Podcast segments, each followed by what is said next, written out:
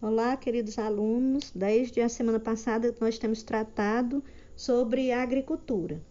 E essa semana eu queria falar um pouquinho para vocês sobre sistemas agrícolas. Nós sabemos que na atualidade as atividades praticadas na zona rural não são, como no passado, necessariamente agricultura e pecuária. Existe hoje uma série de atividades que têm modificado a configuração das relações econômicas no campo.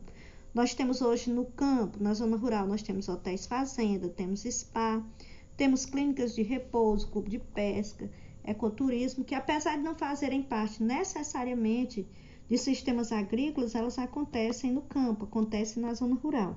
Mas o que são esses sistemas agrícolas ou agrossistemas?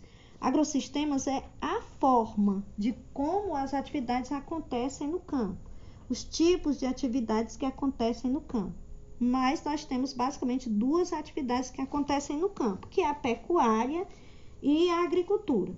Elas se dividem né, em moderna e tradicional. A pecuária tradicional é aquela onde o gado é criado solto no pasto, onde o gado tem muita terra para correr, né? tem pasto à vontade, então precisa de muita terra para praticar essa pecuária mais tradicional.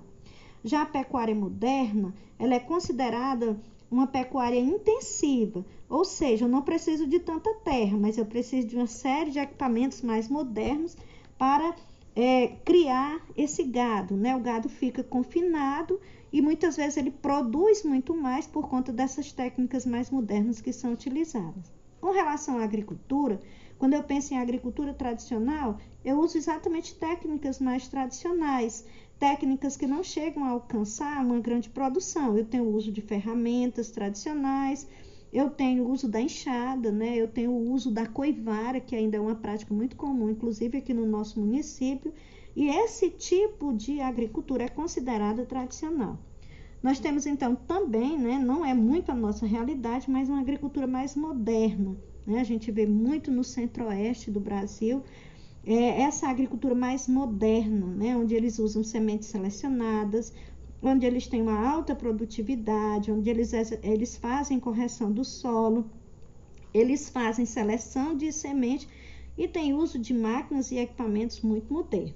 Enfim, cada propriedade rural ela adota um estilo de produção e esse estilo de produção ele vai variar de acordo com o tamanho, né? de acordo com a tecnologia que o proprietário pode aplicar, com as características do solo, com o próprio relevo da região.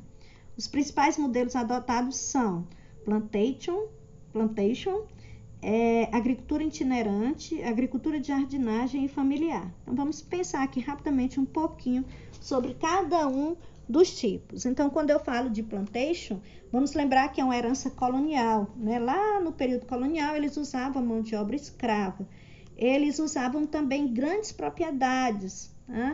Até hoje, plantation ele utiliza-se de grandes propriedades rurais e ela é uma monocultura, ou seja, ele produz uma única coisa.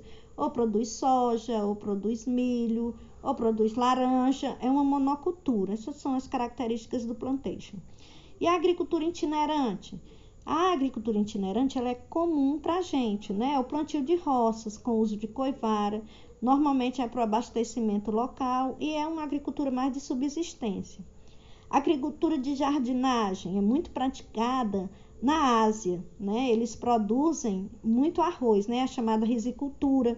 Eles usam pequenas propriedades, ou seja, minifúndio, e tem um trabalho manual e minucioso. Por isso, daí o nome jardinagem, né? Quando você cuida de um jardim, você cuida planta por planta de forma muito minuciosa. Daí o nome é agricultura de jardinagem.